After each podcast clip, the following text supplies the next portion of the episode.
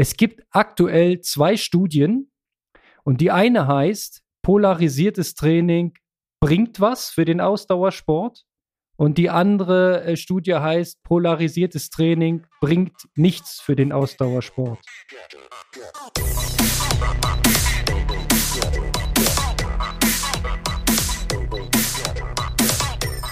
Aloha, Konrad, Grüße nach Berlin. Ähm, ich sehe, du bist zurück im Trainingsmodus und Attacke. Aloha Kalle, jawohl, Attacke, ich melde mich gesund und fit und bin wieder voll im Training. Bisschen so wie du. Ich hoffe, du hast unsere ähm, Ersatzfolge äh, mit unserem super Sondergast Marcel aus der letzten Woche schon gehört. Wenn nicht, mach das noch.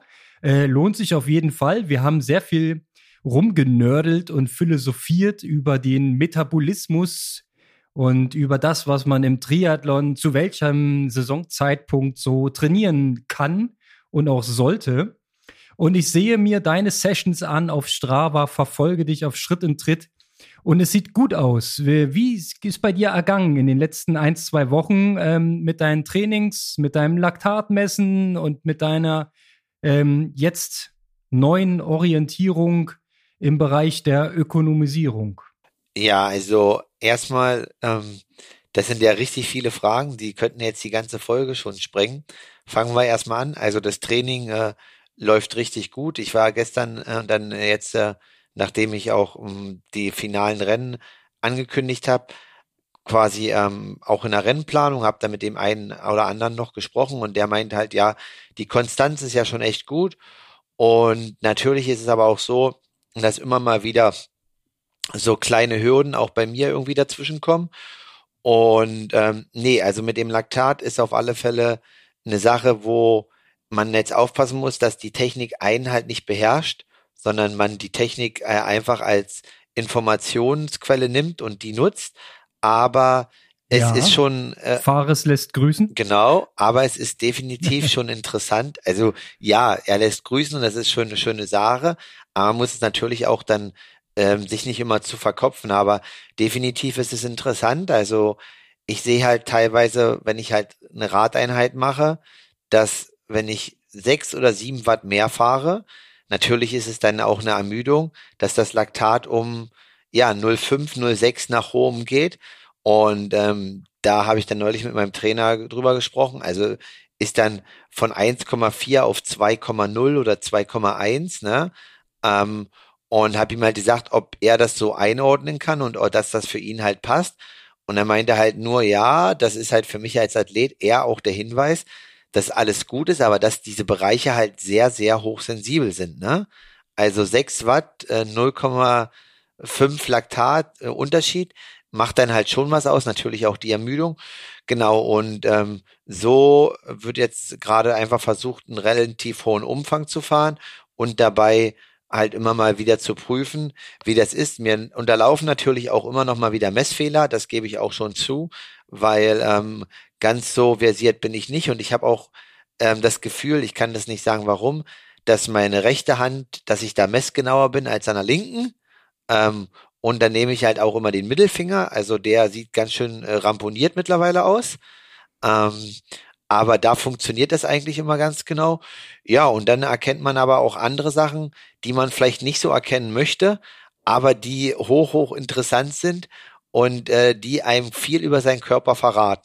Naja, jetzt hast du geteasert. Jetzt musst du natürlich mal ein Beispiel unterlegen. Da bin ich gespannt. Naja, also ähm, es ist ja, ich habe ja so ein bisschen auch äh, jetzt meine Ernährung umgestellt, ne, vom äh, High Sugar Consumer oder äh, hohen Zuckerkonsumenten ähm, der, der auch gern mal eine Flasche Eistee oder Apfelschorle getrunken hat, achte ich jetzt schon darauf, dass meine Speicher halt nicht immer mega voll sind. Das habe ich ja schon angedeutet, dass ich da halt schon sehe, dass das Laktat einfach sich verschiebt, ne? Und dass man dann halt auch an anderen Bereichen ist. Aber ich hatte es dir vorher schon gesagt, ich habe mir irgendwie am Sonntag nach meinen ähm, langen Einheit irgendwie, keine Ahnung, ein Schimmelpilz oder eine Vergiftung durch äh, Pistazien zugezogen. Also jetzt nicht mega hart, aber ähm, ja, also ist jetzt kein Magen-Darm, dass ich mich jetzt irgendwie schwach fühle, aber ich habe irgendwie die Nacht halt von acht Stunden äh, lag ich halt vier oder viereinhalb wach. und hatte halt mega Magenkrämpfe und so weiter. Und der nächste Tag, dann habe ich erst um 10 angefangen, weil halt einfach erstmal schlafen musste.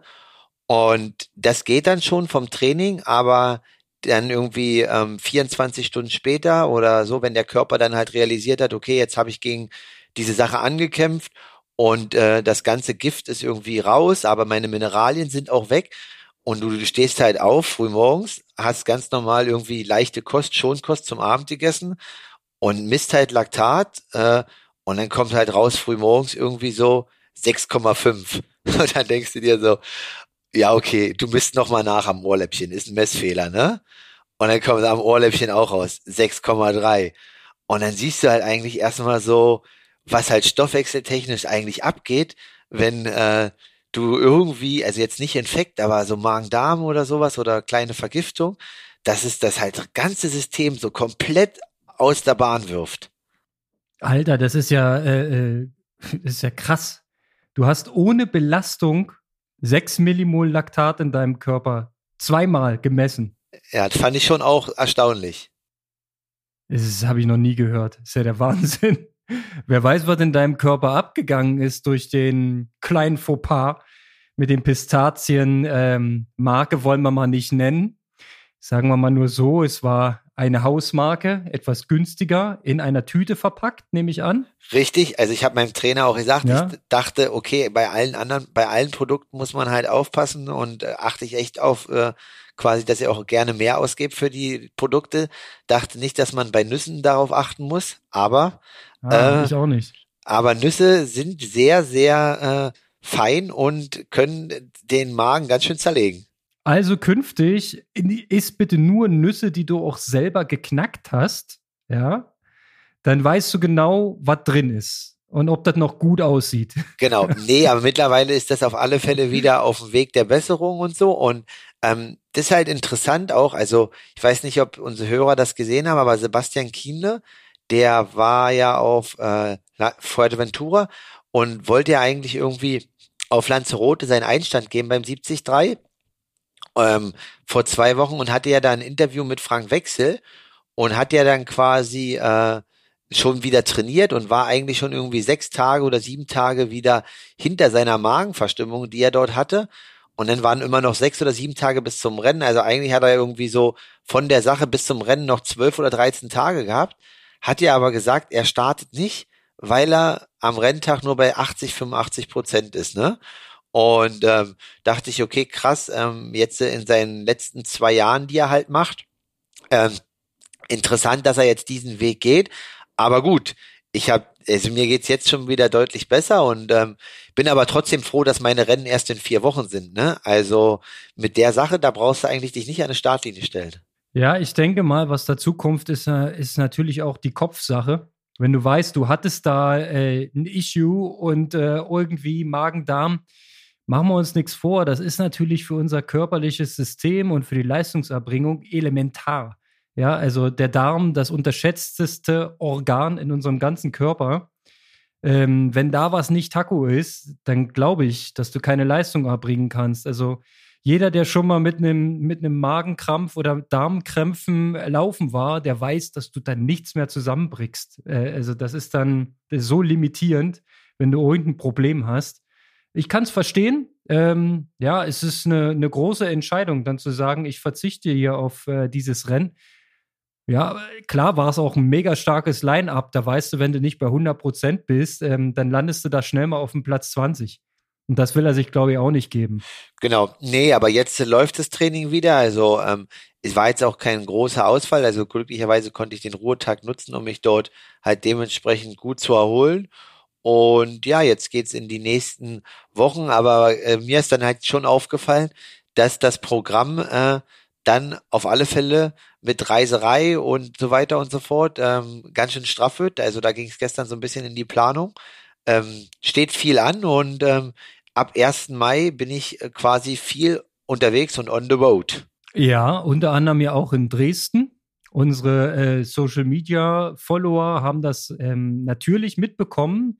Du hast den Termin bekannt gegeben für die Streckenbesichtigung und wirst das machen am? Am 14. Juli. Nee, nicht Juli, sorry.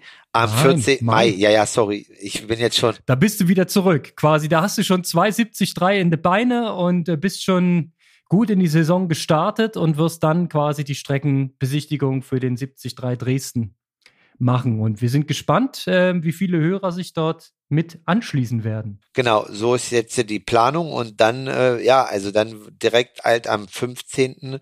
oder 16. dann in die USA, um da die finale Vorbereitung äh, Richtung Des Moines halt zu machen.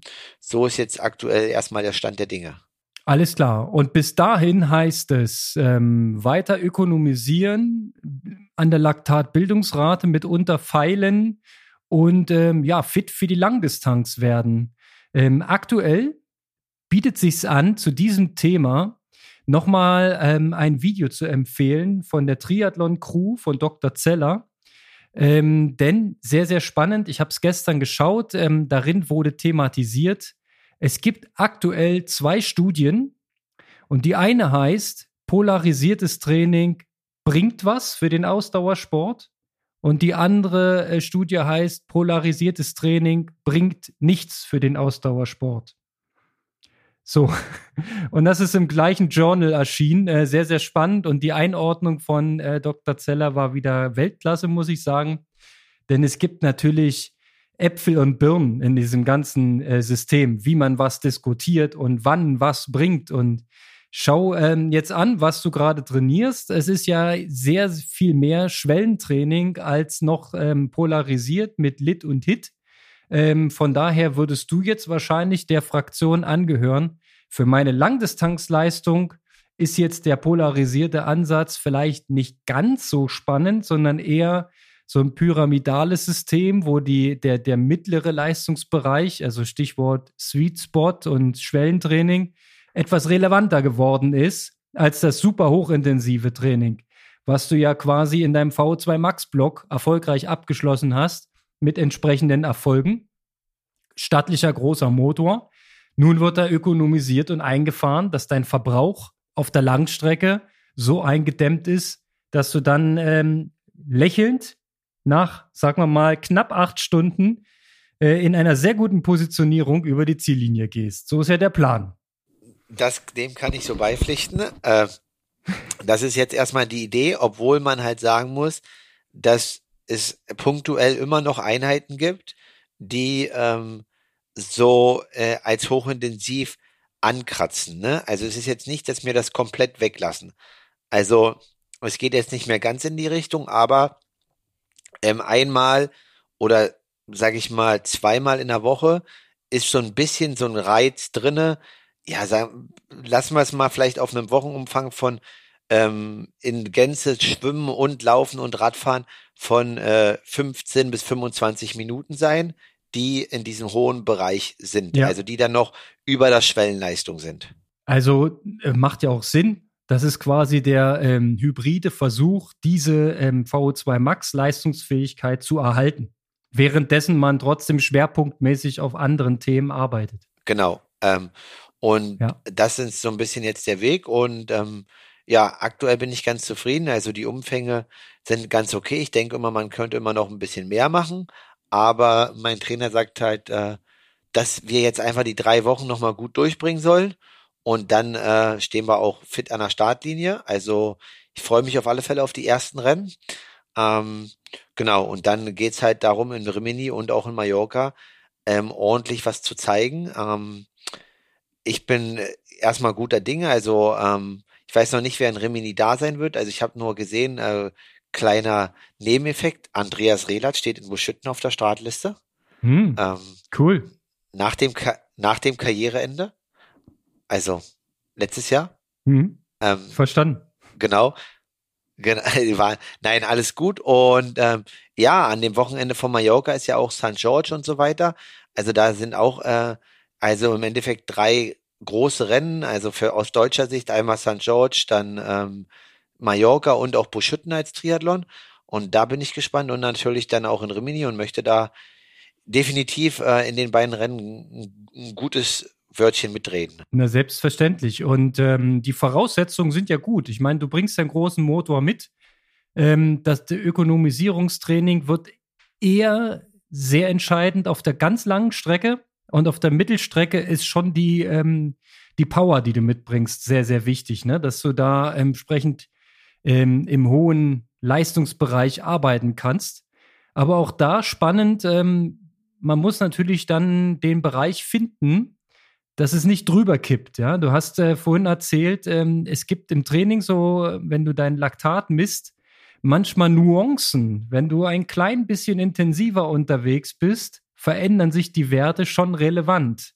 Also das ist noch ein, ein großes Learning ähm, bei dir, wie das, wie das so ähm, optimal dann läuft. Machst du in der Richtung jetzt ganz spezielle Tests noch mit Renngeschwindigkeit, also so eine Art Pacing-Test? Hast du sowas noch geplant? Nee, das nicht, aber also mein Trainer schreibt mir halt jetzt, oder Daniel schreibt, nicht mein Trainer, kann ich auch sagen, Namen, schreibt mir halt quasi in den Einheiten immer ähm, zum Beispiel bei sechs mal zehn Minuten auf dem Fahrrad, schreibt er dann halt rein, okay, nach dem dritten und nach dem sechsten Laktat. Und ähm, neulich habe ich halt äh, Laufintervalle auf dem Band gemacht bergan bei drei Prozent Steigung und sollte halt auch Laktat nehmen. Und ähm, dann war halt auch irgendwie, also das waren glaube ich sechs mal sechs Minuten oder sowas. Und dann hatte ich halt gesagt, ja, okay, ich will die halt schneller laufen oder sowas, ne? Und er hat so, so, nee, du kannst die laufen. Und normalerweise war ich früher der Athlet, der dann quasi gesagt hat, okay, ähm, also schneller ist immer besser. Und jetzt äh, habe ich halt einfach nach dem dritten Intervall, wie ich es auf dem Plan stand, halt Laktat genommen. Da kam dann halt raus 2,8, 2,9. Wir hatten aber vorher, hat er mir gesagt, halt so als, als absolutes oberstes Limit ist halt 3,0, ne? Dass er in der Einheit, mehr will er halt nicht haben. Ja gut, und dann kann ich ja einfach sagen, okay, wenn ich jetzt bei 2,8, 2,9 bin und jetzt das Ding kmh schneller drehe, dann kann ich mir ja denken, was passiert. So, also ähm, bleibe ich halt in dem Bereich. Das ist halt einfach neu, was ich anders mache als Athlet. Und der meinte halt neulich sogar, äh, wenn so ein bisschen die nordischen Länder, äh, die Ingebrigtsens oder so das machen und die kommen da bei 3-2 oder raus, bei, also an der, andere Tempis und so weiter, dann gehen die sogar runter an dem Tag, ne, mit den, ähm, mit der Geschwindigkeit um, um einfach nicht in so eine hohe Müdigkeit zu gehen. Genau, und das ist halt zum Beispiel die Sache, oder beim Radfahren war es dann halt einfach so, okay, ich soll halt mit einer gewissen Wattzahl starten und dann halt nach drei nehmen und äh, wenn das dann tief ist, kann ich auch nochmal fünf bis acht Watt draufpacken um, und dann halt einfach gucken und ähm, das ist halt jetzt einfach eine Sache, die halt äh, aktiver gesteuert wird halt im Training und ähm, ja, das finde ich auf alle Fälle interessant und denke, dass ich da viel lerne und äh, mitnehmen kann halt. Sehr schön hat es letzte Woche Marcel beschrieben. Er, er sagte so, der Kohlenhydratstoffwechsel ist so ein bisschen die Rampensau. Und er stellt sich auf die Bühne und sagt, okay, hier bin ich. Ja? Und der Fettstoffwechsel ist eher so ein bisschen schüchtern. Und in dem Moment, wo der Kohlenhydratstoffwechsel da steht, sagt der Fettstoffwechsel sehr, sehr oft, okay, alles klar, mach du das mal. Ne? Und zieht sich so ein bisschen zurück. Und ähm, wenn du jetzt in so einen Bereichen trainierst, wie du gerade eben äh, beschrieben hast, also unterhalb drei Millimol, ist jetzt äh, im Prinzip in der Praxis der Versuch, dem Fettstoffwechsel dennoch Raum zu geben, dass er beiträgt zur Energiegewinnung. Der soll immer mitlaufen, ja. Also Marcel hat es so beschrieben, früher dachte man, man trainiert es entweder oder. Ja, entweder mache ich heute Fettstoffwechseltraining oder ich mache heute richtig Ballett. So, aber man kann es auch ähm, als Gemeinschaft ähm, äh, verstehen. Und gerade wenn du so eine, so eine Sub-Schwellenintervalle äh, machst, also quasi im Radfahren würde man auch Sweet Spot sagen, im Laufen eben ähm, deutlich langsamer als deine Schwellengeschwindigkeit und trotzdem zügig, ja. Also sowas, wenn du sagst, du hast da mit drei Prozent, ich weiß nicht, wie schnell du warst dann auf dem Laufband, aber mit Sicherheit war es zügig. Ja, ähm, und du hast versucht, in dem Bereich den Fettstoffwechsel zur Mitarbeit zu bewegen. Und wenn du einen Tacken drüber gehst, ja, jetzt Beispiel Inge Brixens, wenn die jetzt dann bei 3,5 Millimol rauskommen würden, dann wäre das indirekt ein Nachweis dafür, du hast den Fettstoffwechsel gerade von der Bühne geschubst. Geh bitte noch mal ein Stück runter und lass ihn wieder drauf, lass ihn mitarbeiten. Das ist immer das Ziel. Und äh, es gab auch ein schönes Beispiel, was ich auch äh, gerne nochmal aufgreife. Wenn du in einem Wettkampf äh, eine Spitze mitgehen möchtest, ja, und dann im Prinzip mal Schwellenleistung oder sogar knapp drüber leistest, dann kannst du davon ausgehen, dass für den Moment der Fettstoffwechsel abgemeldet ist. Ja, weil du im Prinzip schnelle verfügbare Energie brauchst und das geht nur über den Kohlenhydratstoffwechsel. Wenn du danach aber wieder runtergehst auf dein Race Pace, dann muss es deinem Körper gelingen, in dem Moment trotzdem wieder den Fettstoffwechsel auf die Bühne zu lassen und dass der mitarbeitet. Und ich glaube, das ist auch so ein bisschen das Konzept, was man so allgemein als Ökonomisierungstraining bezeichnet. Also an Geschwindigkeit XY soll der Anteil Fettstoffwechsel möglichst groß sein. Ja, und das, also, das ist das Ding. Weil das war, was du gerade gesagt hast, ähm, da ist so, ähm, also da habe ich noch kein Laktat gemessen, aber ich habe mal von, also in, beim 73 in Bahrain und äh, beim 73 in Ramis in England 2019 ähm, habe ich so mit 343 Watt im Schnitt damals auf 74 Kilo jeweils zweimal meine Bestleistung getreten. Und ähm, da waren halt auch Einheiten vorher dabei, die waren halt genau so ein bisschen das, was du ansprichst. Also da sind wir halt äh, sechs mal zehn Minuten gefahren und die zehn Minuten wie folgt aufgeteilt, zwei Minuten bei 400 Watt und dann halt acht Minuten bei 340 Watt oder 335 so in dem Dreh. Ja. Und im Nachhinein, also das habe ich mir jetzt auch als Wunsch gewünscht. Also mein Trainer hat halt gesagt, wir können das nicht jede Woche machen, weil ihm das dann zu viel Intensität wird, ne, im VO2 Max Bereich, weil 400 Watt geht dann ja schon in die Richtung. Ähm, aber das war für mich eine Einheit, die mir unheimliches Selbstvertrauen gab und wo ich sage, wenn ich die gut beherrsche, dann, dann bist du halt mega fit. Und das beschreibt halt genau das, was du sagst. Mhm. Du kannst halt das fahren, gehst richtig hoch rein und dann baust du es halt bei einer hohen Belastung wieder ab, ne? Wenn du das kannst, ist dir klar, dass du auf einem 70-3 auch Spitzen mitgehen kannst.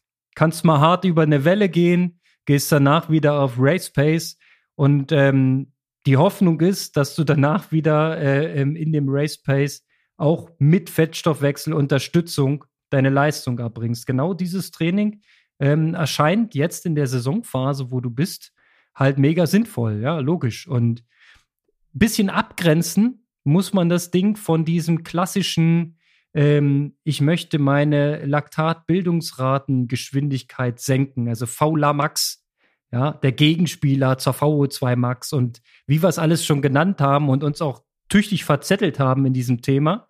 Ähm, da muss man noch mal eine kleine Abgrenzung machen, äh, habe ich auch mit Marcel noch mal ähm, ausphilosophiert. Also wenn du diese Bildungsrate senken willst, geht es theoretisch darum, schnell zuckende Muskelfasern strategisch umzupolen auf langsam zuckende und damit quasi ähm, unter Sauerstoffverbrauch arbeitende Muskelfasern umzuerziehen im Prinzip. Das machst du dann ähm, auf dem Rad mit diesen typischen K3 oder KA-Intervallen mit äh, niedriger Trittfrequenz, und einer hohen Kraft auf dem Pedal, um eben zu rekrutieren, dass du möglichst viele Muskulatur, Muskelfasern da einbindest. Aber da darf dann trotzdem die Gesamtleistung in Watt nicht oberhalb deiner Schwelle liegen, sondern eher unterhalb in diesem Sweet Spot Bereich. Sonst würdest du wieder anaerob unter Kohlenhydratstoffwechsel arbeiten. Und das Ziel ist ja, diese schnell zuckenden Fasern, die arbeiten nun mal anaerob, ähm, dass man die umerzieht, dass sie ähm, Stück für Stück zu aeroben Fasern werden. Das ist ähm, für mich alles sehr graue Theorie, aber es gibt wohl Studienlage, die sagt, es ist möglich und aus der Praxis ist das ja auch eine Trainingsform, die schon in meinen gerne zitierten 90er Jahren mega gut funktioniert hat. Wenn du Hellriegel und Co. fragst, wie die Radform aufgebaut haben, dann sagen sie dir, das Allerwichtigste waren KA-Intervalle dreimal 20 Minuten, äh, sechsmal 10 Minuten und hast du nicht gesehen. Und ich habe dir kürzlich eine Session geschickt hier von unserem ähm, Lieblingsbiker im Ironman-Zirkus, Rasmus Svenningsen.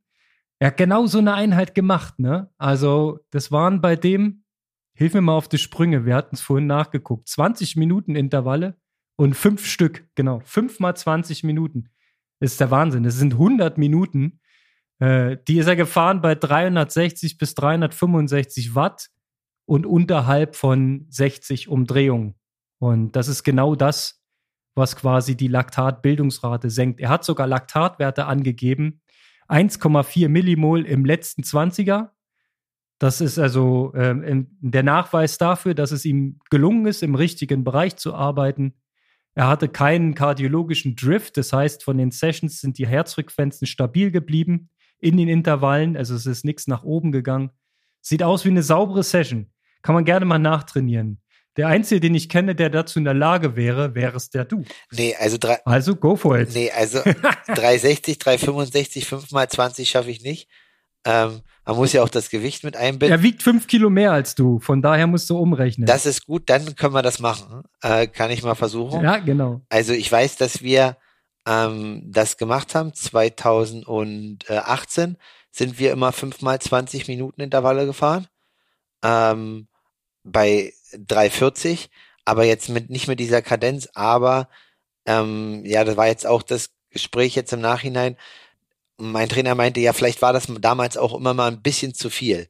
Also müssen das immer 100 Minuten Race Pace Intervalle jede Woche sein oder reichen vielleicht auch 80 Minuten aus oder 70, weil ähm, ja, ich es gibt ja böse Zungen oder viele, die mir aus meinem Umfeld sagen, äh, damals die 73 WM mit dem Unfall die Woche vorher, äh, wo ich dann nicht mehr trainieren konnte, das war im Nachhinein wahrscheinlich mein Glück, sagen viele. Ähm, ja. Ja, das ist, da ist auch was dran. Natürlich. Manchmal ist weniger mehr, aber manchmal ist auch tatsächlich derjenige am schnellsten, der am meisten verträgt. Das stimmt, ja. Ist halt auch so. Also du musst ja wieder dann diese berühmte Gesamtbelastung im Auge haben. Die muss halt in der Woche immer sehr hoch sein und ähm, also was heißt immer? Es gibt natürlich Phasen, wo die nicht sehr hoch sein soll, diese Entlastungswochen. Aber in, in Summe muss es dir gelingen, möglichst viel Load oder Belastung in deinen Körper zu fahren und diesen Reiz auch so zu verarbeiten, dass du eben nicht krank wirst, sondern schneller. Genau. Ne, Das ist eigentlich das Geheimnis. ja, also fünf mal 20, weiß ich nicht, ob das kommt, aber es kommen auch wahrscheinlich äh, mal acht oder neun mal zehn Minuten. Das geht ja in die gleiche Richtung. Und ja, dann kann ich auf alle Fälle mal gucken, wie das mit den Werten da aussieht und dir ein Update geben. Auf jeden Fall. Also ähm, ganzes Thema, das ganze Thema Laktat ist, ist ähm, mega spannend nach wie vor. Ähm, ich bin ja selbst im, im, im Modus, ne? Ich habe ja, Ja, du hast du hast es ja zugeschlagen. angedroht. Ich habe zugeschlagen ähm, auf deine Empfehlung hin und ich muss sagen, ich habe jetzt auch gelernt, wie man da halbwegs saubere Messungen hinkriegt. Ähm, das musste man so ein paar Mal ausprobieren. Zwei, drei Messungen sind schiefgegangen am Anfang, aber jetzt habe ich es auch raus, ähm, wie es funktioniert. Und es kommen wirklich sehr, sehr spannende Werte. Ich habe natürlich immer im Hinterkopf, es gibt eine Fehlerquote. Ja, das ist ein mobiles Gerät, das ist jetzt kein wissenschaftliches Labor. Soweit alles klar. Und man misst halt im peripheren äh, ähm, Kapillarblut, nennt man das, glaube ich, ne? wenn du in der, entweder Ohrläppchen oder äh, in der Fingerkuppe ähm, stichst und dort den Tropfen hernimmst. Alles klar, Fehler, ähm, ohne, ohne Frage. Aber trotzdem gibt es ja eine Tendenz. Vor allem, wenn man äh, bestimmte Messungen mehrfach macht und, und in, in, über die äh, Sessions hinweg dann immer wieder verifiziert. Ähm, ich fand's geil. Ich habe meine, meine erste Intervallsession, äh, nachdem ich nochmal neu aufs Fahrrad gesetzt worden bin. Ähm, Stichwort Bikefitting. Schaffen wir aber heute nicht, vertagen wir nochmal. Das Ja. war auch sehr spannend. Ähm, danach habe ich eine Intervallsession gemacht. Die waren vier mal acht Minuten und mit einem Leistungsbereich, der mich auch sehr gefordert hat. Da habe ich tatsächlich auch nach dem letzten gemessen und lag bei über 8 Millimol. Das habe ich nicht mal in der Leistungsdiagnostik gehabt. Das ist schon mal sehr seltsam, ähm, könnte aber ein Indiz dafür sein, dass ich bei der Leistungsdiagnostik ähm, nicht 100% fit war, dass da schon der Infekt drinne saß. Ähm, weiß ich nicht genau. Aber die Herzfrequenz war auch über der maximalen Herzfrequenz bei der Leistungsdiagnostik. Auch sehr lustig eigentlich. Also mir ist es im Nachhinein nicht gelungen, mich dort richtig auszubelasten. Also das war ein krasser Wert. Das war im Prinzip so bis jetzt das Höchste, was ich gemessen habe. Und ähm, ich habe einmal mir den Spaß gemacht, morgens nüchtern Radfahren, also nüchtern ähm, Kohlenhydrat reduziert heißt es bei mir. Ne? Also ich habe ein Ei gefrühstückt und zwei Cappuccino. Das heißt ein bisschen gecheatet. ähm, und habe dann eine wirklich entspannte 90-Minuten-Session auf dem Rad gemacht und habe nach einer Stunde das Laktat kontrolliert und lag bei 1,4. Würdest du sagen, zu hoch? Ja, für, für wirklich Lit?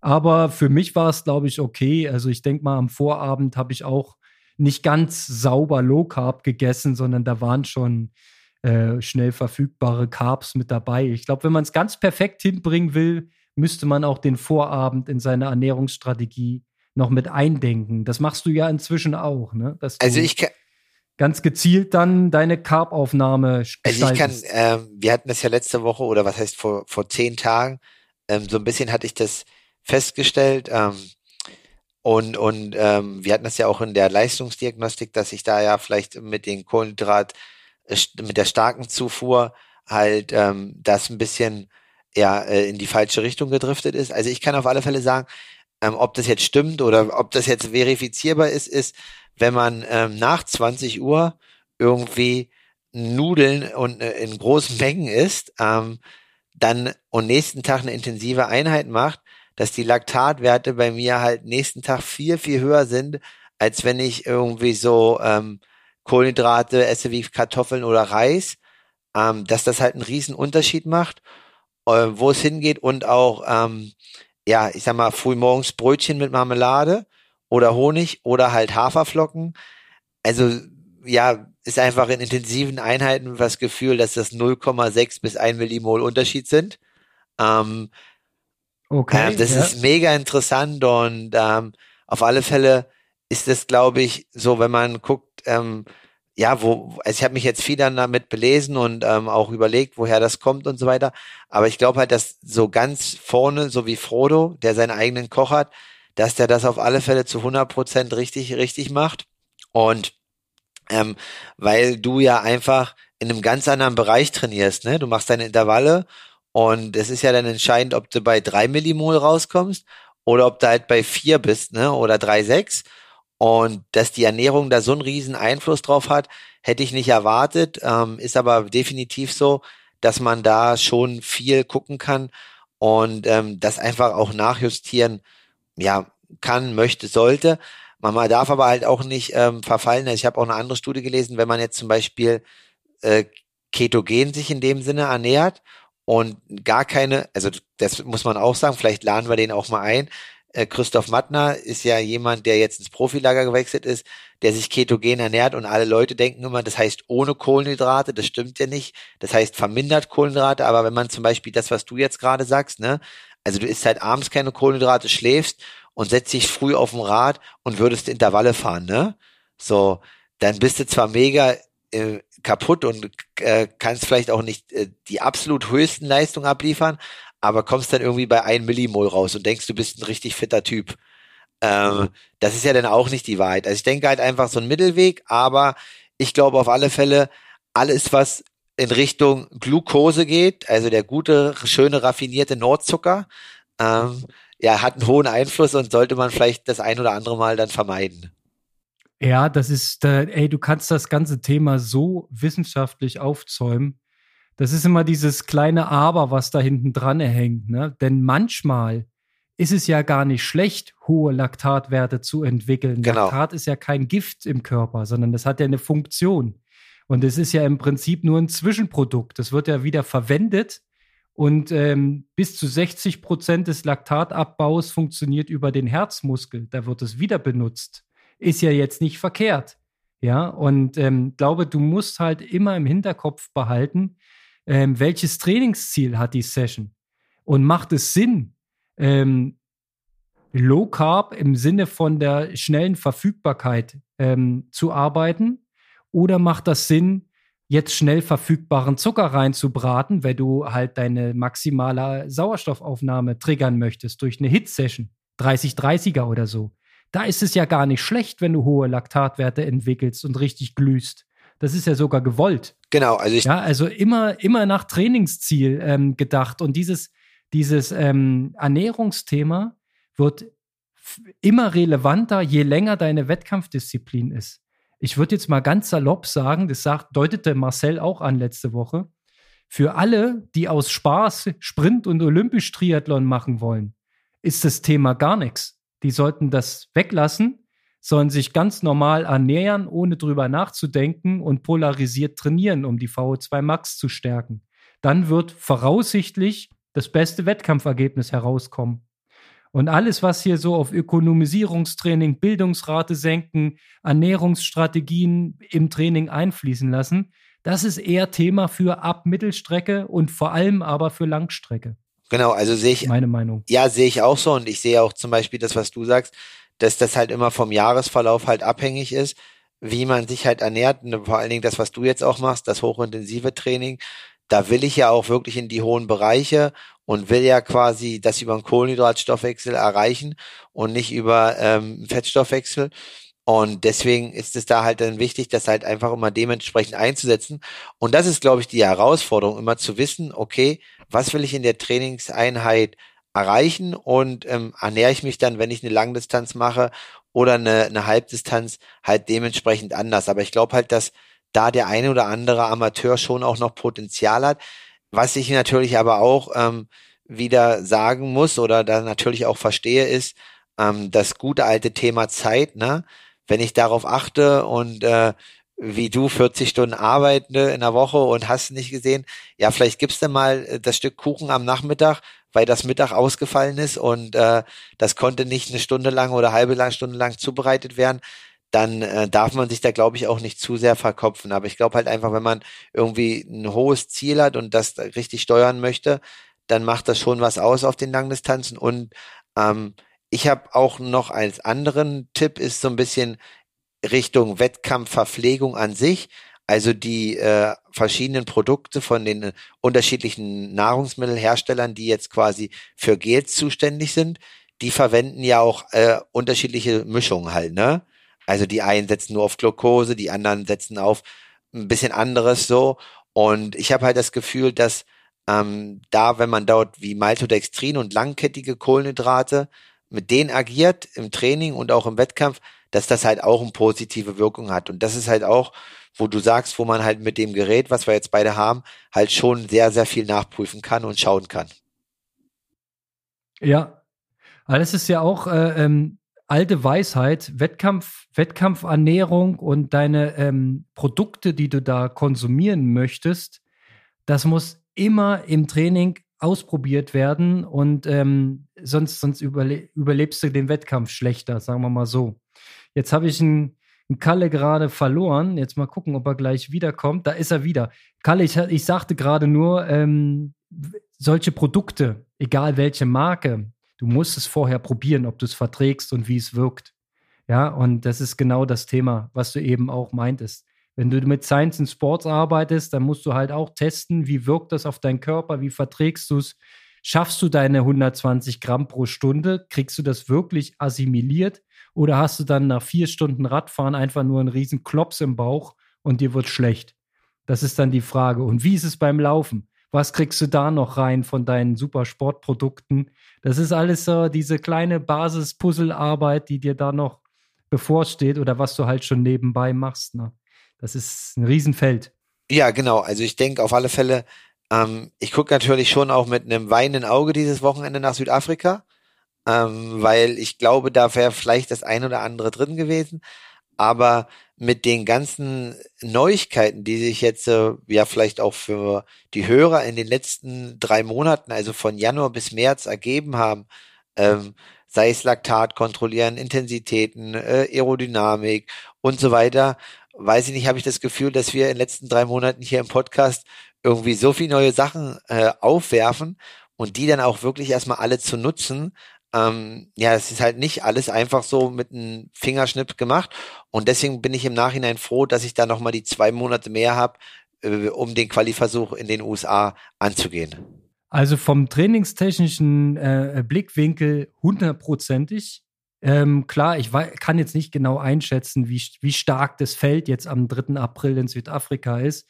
Ich gucke es mir auf jeden Fall an, ja, weil es sehr, sehr spannend ist. Ja, auch Bocky nimmt ja teil äh, vom, vom Pushing Limits und Project.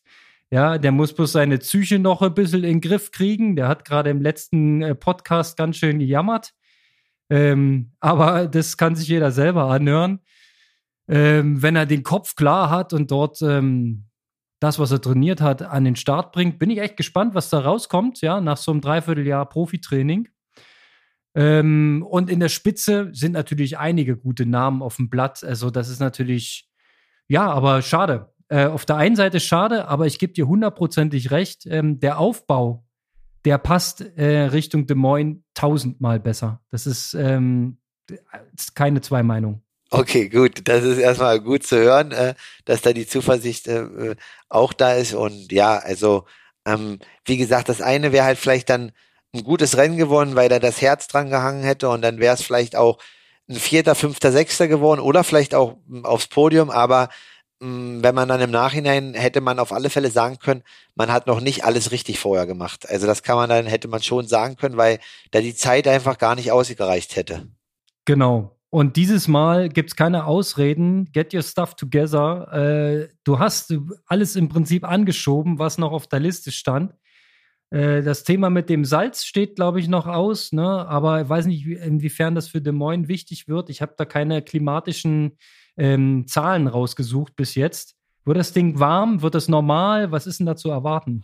Ja, es sind so 25 Grad, 24 Grad, also ist auf alle Fälle noch auf der Agenda, das auch noch im Mai ähm, dann unterzubringen. Ähm, ja, also wie gesagt, ähm, das sind jetzt die Themen, aber ich denke halt einfach so, wie du sagst, das Training passt. Ähm, jetzt dann die, die 273 als ersten, als erste Formtest. Aber man darf dann nicht vergessen, dann sind es auch nur noch drei Wochen. Also deswegen heißt es jetzt schön auf dem Gaspedal bleiben und äh, weiter durchziehen. Alles klar. Kalle, in diesem Sinne, bleib weiter auf dem Gas, zieh durch. Du hast vom Age-Grupper heute die Absolution bekommen für deinen Trainingsplan. Das wird alles klappen. Und ähm, dann lassen wir es heute bei 41 Minuten. Finde ich super da freuen sich die Hörer, dass das auch mal eine kurze Session wird und die das nicht in zwei Folgen aufteilen müssen. genau so ist es.